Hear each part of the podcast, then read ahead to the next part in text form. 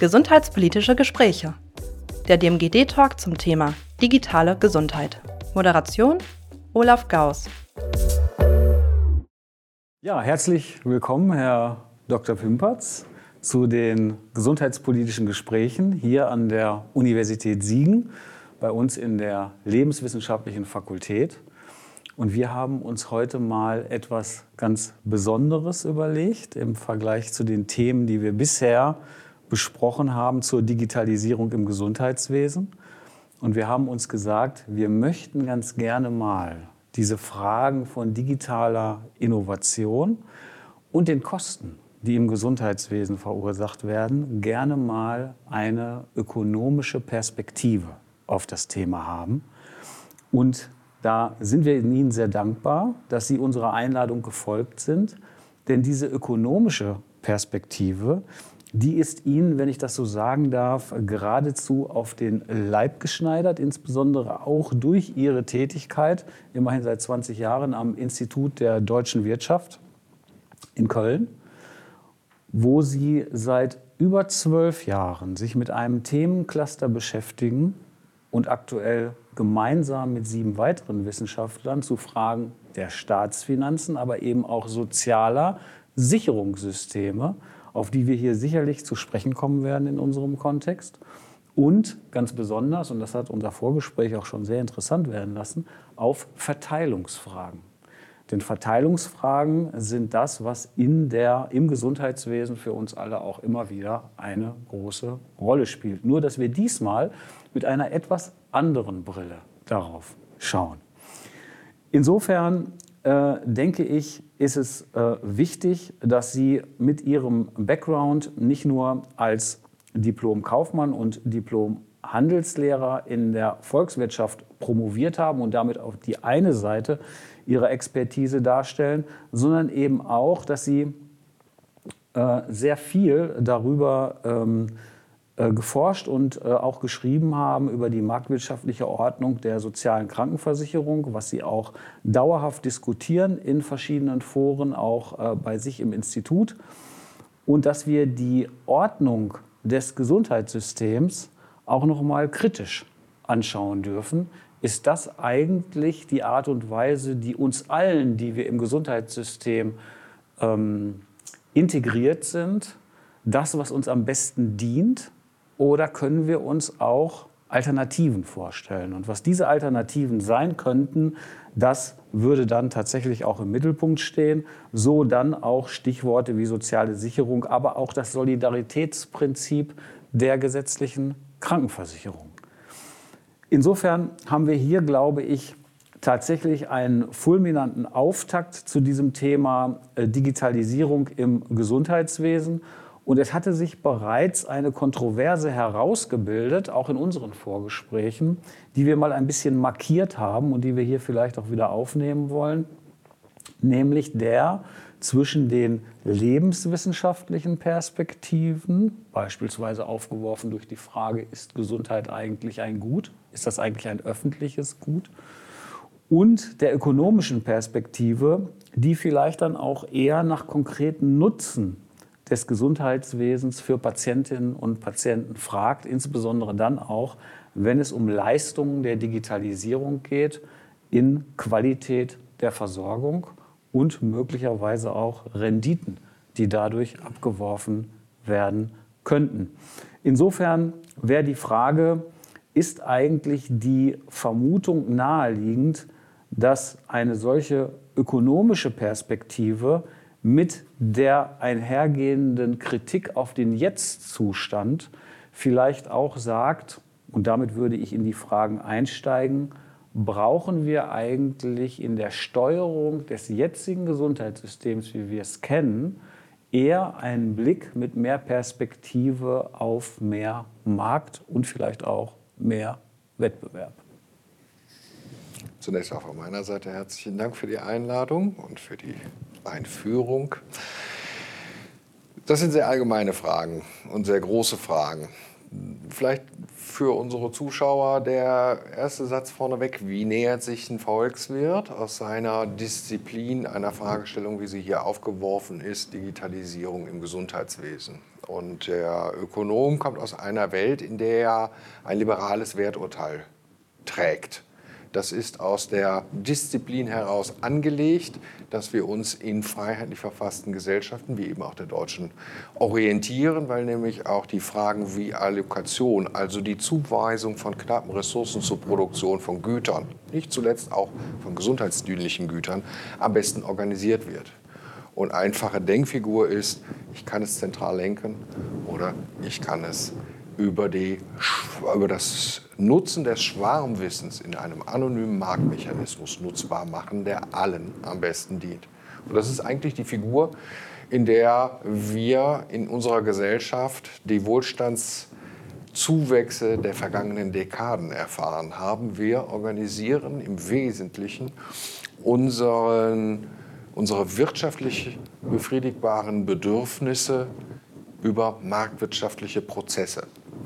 Wenn man jetzt aufs Gesundheitswesen äh, schaut, und da muss man sich klar machen, dass vor allen Dingen in dem Regulierungsbereich gesetzliche Kranken-, soziale Pflegeversicherung mehr als nur die gesetzlich Versicherten abgesichert sind, sondern das System stellt ja auch die Infrastruktur bereit für privatversicherte, beihilfeberechtigte Personen.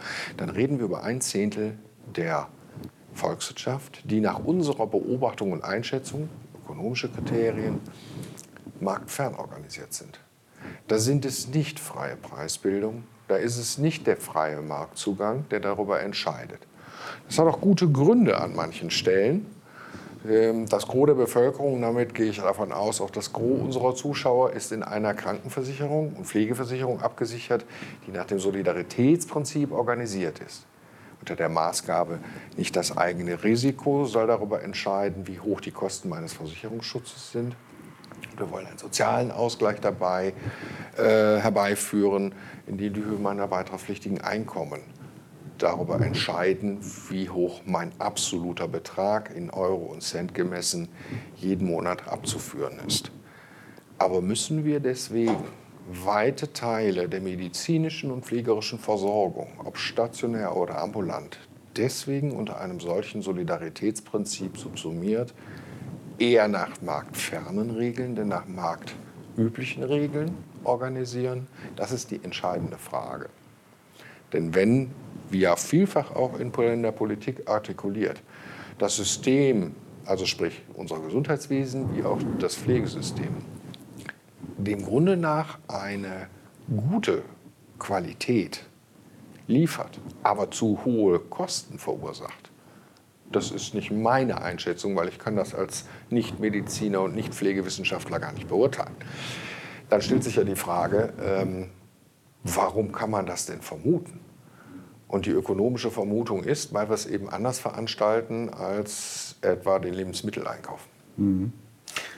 Ja, ich denke, das ist nachvollziehbar. Nun ist es so, wenn wir das Ganze noch mal paaren mit der Digitalisierung, habe ich jedenfalls äh, im Augenblick den Eindruck, dass wir fast schon in so einer, das ist jetzt ein bisschen übertriebener Begriff, aber ich will ihn trotzdem mal benutzen, dass wir in so eine Art Schockstarre verfallen, wenn wir allenthalben lesen, die äh, Ressourcen für die gesundheitliche Versorgung sind in Gefahr, und zwar für eine auskömmliche gesundheitliche Versorgung. Das hat viele Aspekte. Einer, der besonders bekannt ist und auch häufig zitiert ist, auch in der Presse, ist, dass die Ressourcen für die Versorgung, insbesondere im ärztlichen Bereich, aber auch in der Pflege, ambulant, auf dem Land rückläufig sind.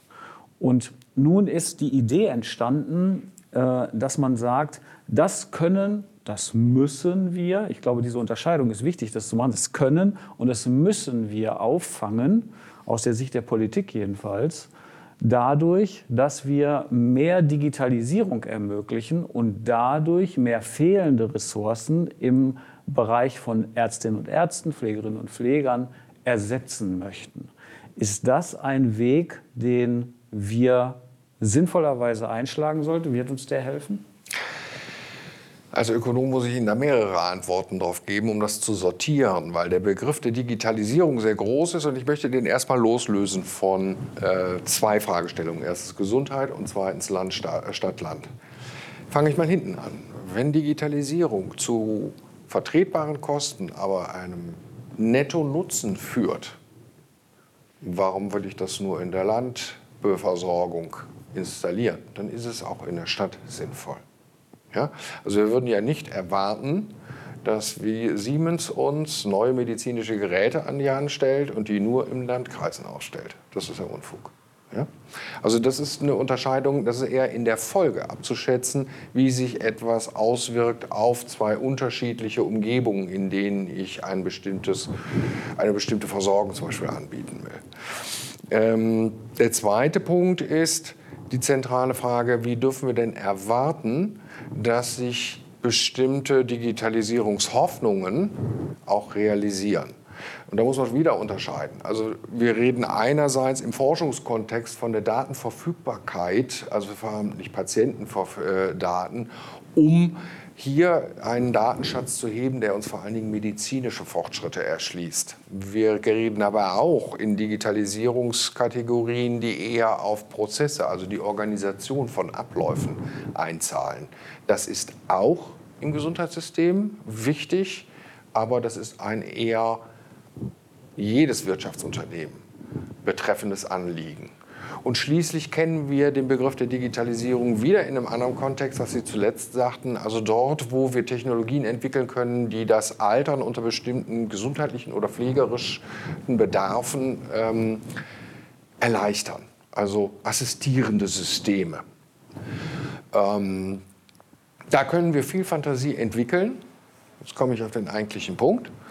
Ähm, da können wir viel Fantasie entwickeln. Also Pflegerobotik ist ein Begriff. Äh, viele, die hochbetagte ältere Menschen im familiären Kontext kennen, wissen um die Notrufknöpfe und was sich da drumherum alles organisieren lässt. Ähm, es ist ein äh, weithin äh, verbreitetes äh, ähm, Bild, dass es nirgendwo so viele Faxgeräte gäbe wie in der Medizin, äh, eigentlich nur noch da also das kann man sich beliebig weit ausmalen. Die zentrale Frage ist, wo erhoffen wir uns die zündenden Ideen?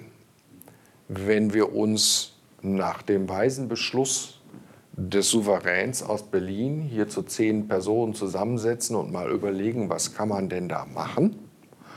Oder was können wir lernen aus anderen Kontexten, wo Digitalisierung schon sehr, sehr viel erfolgreicher im unternehmerischen Kontext äh, umgesetzt worden ist?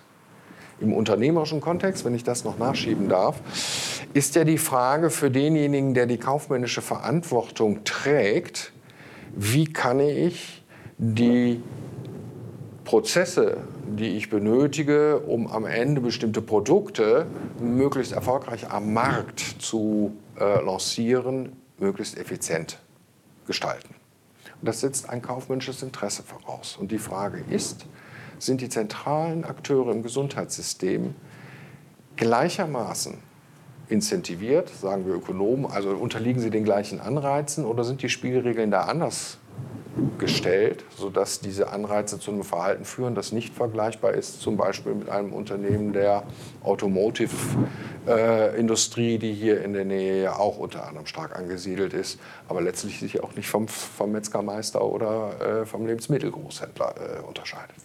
Das ist eine interessante äh, Frage und gleichzeitig auch Perspektive, denn ich weiß nicht, ob es nur mir so geht, vielleicht auch anderen dass wir immer sagen, ja, aber es geht doch um Gesundheit und es geht doch um Medizin und es geht doch nicht um einen Metzgereibetrieb. Das können wir doch nicht miteinander vergleichen. Jetzt sagen Sie, na ja, unter unternehmerischen Gesichtspunkten könnten wir das eigentlich, wenn wir das mal durchanalysieren, was sind eigentlich die Erfordernisse, um erfolgreich ein Unternehmen zu gestalten und zu führen, da sind vielleicht die Unterschiede dann doch gar nicht so groß. Nun sind wir uns immer einig gewesen in der Ressourcenthematik mit allen Gesprächen, die ich dazu geführt habe, dass immer gesagt wurde, und nicht nur von Medizinern, gesagt wurde, aber ohne die Mediziner geht es nicht.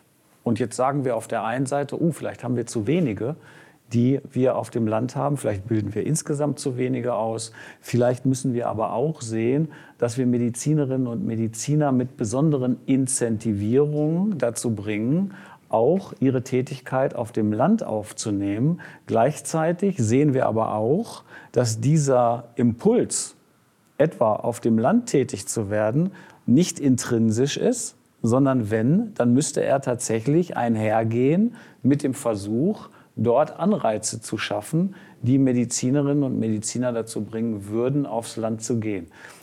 Wie würde der Ökonom auf eine solche, auf eine solche Landschaft gucken? Also, Völlig anders.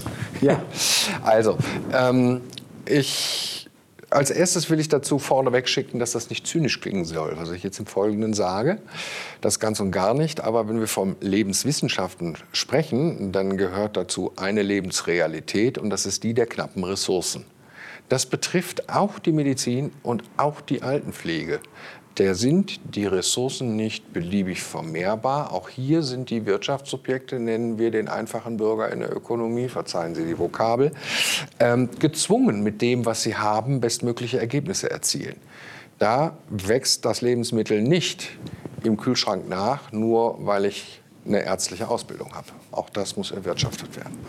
So, und jetzt ist die Frage, weil Sie schon sehr weit in das zweite Thema Land-Stadt äh, hineingehen, äh, erstmal die Frage, ähm, wie eigentlich die Regeln aufgestellt sind in unserem Gesundheitssystem. Haben wir das, was wir üblicherweise beobachten können und was zweifellos gleichermaßen für die Gesunderhaltung notwendig ist, die Ernährung? Haben wir irgendeine Vorstellung, dass wir in jedem Ort in Deutschland mindestens einen Supermarkt haben, darüber planen müssen, welche Anbietergruppe diesen Supermarkt bestreiten darf, ob es ein Konkurrenzverbot gibt und wir draufschreiben, wie viel Euro der Blumenkohl kosten darf? Nein. Aber in der Medizin passiert genau das. Und damit kommt ein großer Widerspruch rein. Und jetzt kommt das Thema nochmal, ne, warum das nicht zynisch klingt. Vielfach wir diskutieren wir gesundheitsbezogene Themen unter dem Bild, Gesundheit ist das höchste Gut. Für den Ökonomen ist Gesundheit kein Gut. Es ist ein Zustand, in dem viele Dinge Einfluss nehmen, von der genetischen Prädisposition, Vorerkrankungsgeschichte, Bildung, Einkommen mittelbar daraus, berufliche Tätigkeit das können Sie weit, weit, weit aufspannen.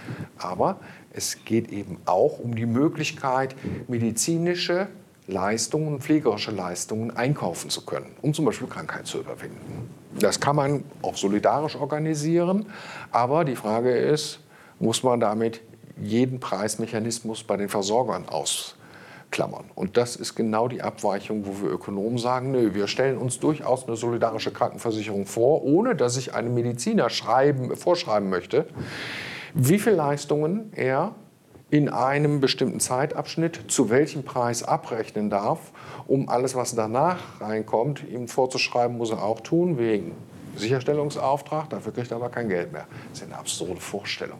Ja? Aber in der Gesundheit machen wir das und das ist immerhin ein Zehntel unserer jährlichen Wirtschaftsleistung ungefähr, wo wir also ganz bewusst ein Element ausklammern, was zum Beispiel den Unternehmer in der Automotive-Industrie antreibt. Wie kann ich bessere Lösungen finden in den Augen derer, die meine Produkte nutzen wollen? Und er setzt sich ja jedes Mal dem Risiko des Scheiterns aus weil möglicherweise der Abnehmer seiner Produkte sagt, nee, ich baue dieses Teil nicht ein, ich nehme das, das vom Wettbewerber. Und das führt uns zu, zumindest in unserer ökonomischen Vorstellung, zu anderen Lösungen. Ja, wenn ich das vielleicht gerade einfügen darf, äh, wo Sie das Thema ansprechen. Ähm, wir sind ja als digitale Modellregion Gesundheit Dreiländereck mit verschiedenen Projekten in der Region unterwegs und kooperieren mit Kommunen Gebietskörperschaften, Arztpraxen, auch Krankenkassen. Und ähm, immer wieder, wenn wir mit Kommunen sprechen insbesondere, dann stellt sich die Frage, wie wird unsere Versorgung in der Stadtgesellschaft gesundheitlich auf die Dauer sichergestellt? Und wir haben eben hier auch mal den Versuch unternommen, mit ansässigen, mit ortsansässigen Unternehmern darüber zu sprechen. Weil wir gefragt haben, ist Gesundheit, ähnlich wie Bildung, eigentlich für Unternehmen ein Standortfaktor? Und die Antwort war durchgehend ja. Und die Frage, was passiert denn, wenn diese Versorgung gefährdet sein sollte in dem einen oder anderen Fall, ist das dann als Standortfaktor nicht auch ein Hindernis für die Unternehmen? Die Antwort war wieder ja, aber versehen mit dem Hinweis, wenn dieses passieren sollte oder sich abzeichnet, dann würde man unternehmerisch Initiative ergreifen, um zu sehen, wie man denn eher mit einem Ansatz, mit einem Konzept, das man aus der freien Wirtschaft kennt, einen solchen Zustand anzugehen. Das ist für uns eine etwas komische Betrachtungsweise, wenn es um das Thema Gesundheit geht, weil wir eben genau dieses sehen, dass es sich hier eigentlich um einen öffentlich-rechtlich reglementierten Markt handelt, der hier und da sich öffnet in einem privatwirtschaftlichen Bereich. Wir sind es gewohnt, dass es so organisiert ist. In den Kategorien der Volkswirtschaftslehre ist das nicht zwingend naheliegend, es so zu organisieren. Wenn ich äh, jetzt auf diese spezifische Frage in der ländlichen Region eingehen wollte, da müsste man ja die Frage stellen, ob es eine Aufgabe der unternehmerischen Initiative ist, dort für die Ansiedlung eines Arztes zu sorgen. Genauso gut könnte man den Metzger fragen, ob er nicht noch nebenberuflich ein Theater gründen möchte, weil auch das die wenigen äh, Bewohner im Ort gerne konsumieren würden. Das ist aber nicht unsere Vorstellung. Die Aufgabe des Unternehmers, des Metzgermeisters ist es, Wurstwaren in quali angemessener Qualität und zu nachgefragten Preisen anzubieten, damit er seine Waren auch wirklich beim Verbraucher unterbekommt. Und das ist das Gleiche beim Unternehmen. Das Problem ist, dass die Politik einen Daseinsauftrag einerseits hat und zum anderen verspricht, diesen auch erfüllen zu wollen, mittelbar über zum Beispiel die gesetzliche Krankenversicherung, die den Sicherstellungsauftrag an die, die ambulante Ärzteschaft übertragen äh, hat, beziehungsweise der Gesetzgeber. Und die stehen nun vor dem Problem, da will keiner hinkommen. Wenn da keiner hinkommen wollte, dann ist das möglicherweise eine Frage des Preises, würden wir Ökonomen sagen. Aber, und jetzt kommt es wieder, die Spielregeln in dem System sind so gestellt, dass ein Arzt auf der Land, äh, ländlichen äh, Seite in etwa das gleiche verdient wie jemand in einer städtischen Region, wo er sich in einem deutlich intensiveren Wettbewerb mit gleichartigen Angeboten wiederfindet. Das widerspricht allem, was wir in unseren Marktmodellen nachweisen und vorhersagen, weil dort, wo es knapp ist, sollte der Preis steigen. Dafür fehlt den Krankenkassen die Möglichkeit der Differenzierung. Da fehlt ihnen auch die Möglichkeit, es gegenüber dem Versicherten in irgendeiner Form einzufordern. Ihnen fehlt aber auch die Möglichkeit, am Markt dafür zu werben, dass sich hier vielleicht unter anderen Konditionen ein Arzt anbietet.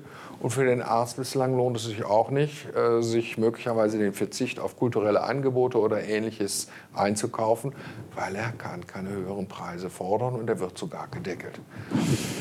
Das heißt also, hier ist ein Mechanismus ausgeschaltet, den ich jetzt sehr allgemein beschrieben habe, der aber genauso auf alle Fragen der Digitalisierung anwendbar ist.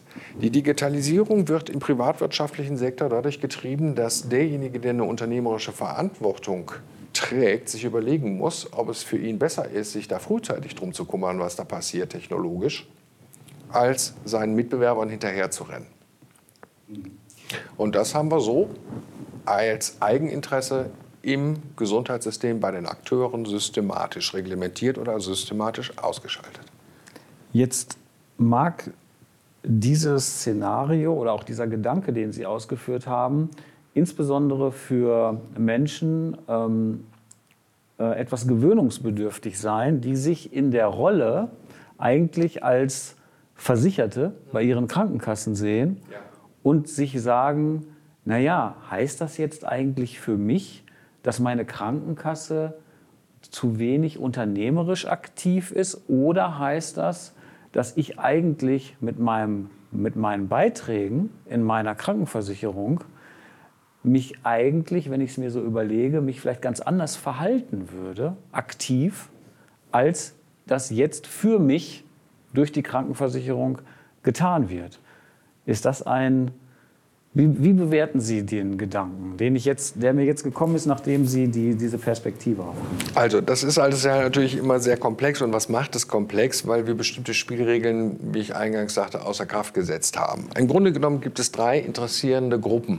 Das sind die Krankenkassen, das sind die Versorgungsanbieter, sei es Pflegedienste, ambulante oder stationäre Versorgung.